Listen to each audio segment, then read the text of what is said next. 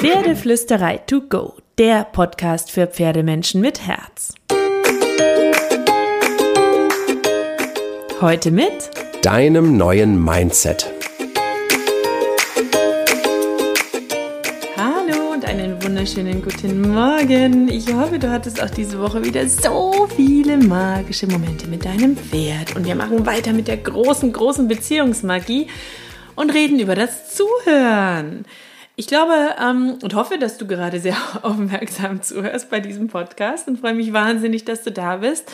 Wenn dir der Podcast gefällt, wenn du ein Pferdemensch mit Herz bist, wenn du Pferdeflüsterei to go gut findest, dann leite diesen Podcast so, so gerne an deine Pferdefreunde weiter. Schick ihnen einfach eine Mail mit dem Link zum Podcast. Denn ich freue mich über all die Pferdemenschen, die zuhören möchten, die dabei sein möchten, die mit ihrem Pferd eine schönere Beziehung haben möchten und vor allem ohne Druck trainieren wollen.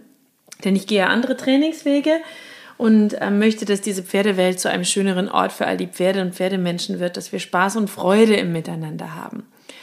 Und dazu gehört tatsächlich auch das Zuhören. Deswegen möchte ich mit dir heute auch darüber reden, denn wenn wir die Idee ernst nehmen, dass unser Pferd kein Fahrrad ist, sondern ein Freund, dann müssen wir da ein paar Sachen in unserem Kopf und in unserem Blickwinkel umstellen, die in der Pferdewelt sehr gängig sind. Und ich möchte ähm, ja, dass ihr ähm, aus meinen Geschichten, aus meinen Erlebnissen auch lernen könnt. Ich hatte ja vor einiger Zeit, deswegen erzähle ich euch jetzt eine Geschichte, ähm, äh, eine Verletzungsphase mit Carrie, mit meinem Pferd. Und ähm, das ist ähm, doof, aber soweit gut. Ich will euch da oder dich jetzt auch gar nicht schocken, sondern einfach nur kurz die Geschichte dazu erzählen, weil sie ja eine Erinnerung daran sein kann, dass wir unseren Pferden immer glauben sollten, wenn sie uns etwas erzählen durch ihr Verhalten. Und mein Pferd ist nämlich eine Zeit lang immer mal wieder nicht so gut gelaufen. Das waren nur Nuancen. Das war jetzt nicht wirklich schlimm.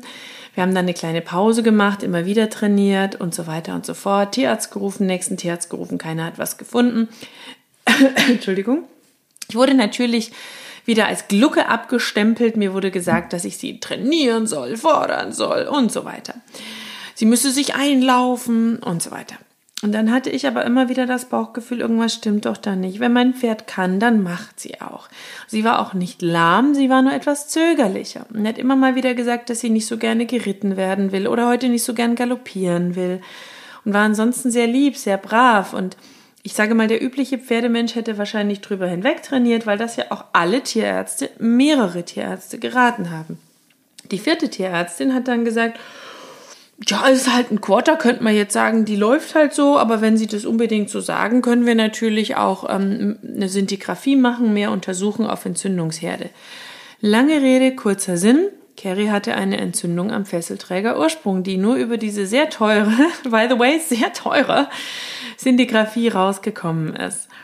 Dann hatte sie ein halbes Jahr Koppelpause, ein halbes Jahr nochmal Paddock-Pause, weil es nicht besser wurde. Also eine sehr, sehr lange Zeit, die wir jetzt damit verbracht hatten.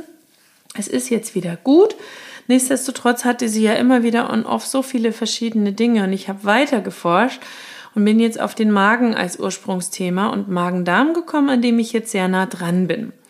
Was ich aber sagen will und was mich auch äh, mal wieder so zum Nachdenken gebracht hat, ist, dass alle Experten, alle, egal ob Sattler, weil sie ja nicht gern geritten werden wollte, verschiedene Sattler, als auch Tierärzte, verschiedene Tierärzte, als auch Homöopathin, als auch Tierheilpraktikerin, als auch letztlich ein Stück weit Osteopathin, alle gesagt haben, trainier die doch jetzt einfach mal, da ist nichts, wir haben es untersucht. Und wie oft kriege ich von Leuten Mails, in denen drin steht, mein Pferd bockt, buckelt, steigt, ist widersetzlich, ist unruhig, verspannt sich, aber der Sattel, wenn ich dann sage, ja, hast du den Sattel überprüfen lassen, lass das mal körperlich überprüfen. Ja, Tierarzt sagt, alles ist gut, Sattler sagt, alles ist gut. Ja, das haben bei mir auch ganz viele gesagt. Es war aber eben nicht alles gut. Und ähm, ja, deswegen möchte ich euch das unbedingt mitgeben, ja, dass ihr auf euren Bauch hört, eure Intuition und dass ihr davon ausgeht, dass die Pferde als Harmonie- und Laufwesen machen, wenn sie können. Und wenn sie nicht machen, haben sie einen Grund. Ich möchte, dass du so gerne diesem Gedanken innerlich voll zustimmst und ihn wirklich verinnerlichst.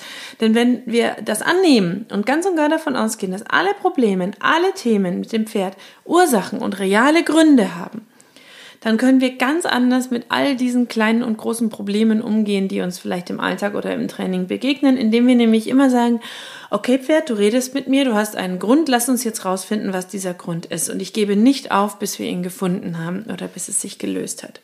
Egal ob mental oder körperlich. Ich glaube meinem Pferd zu 100 Prozent.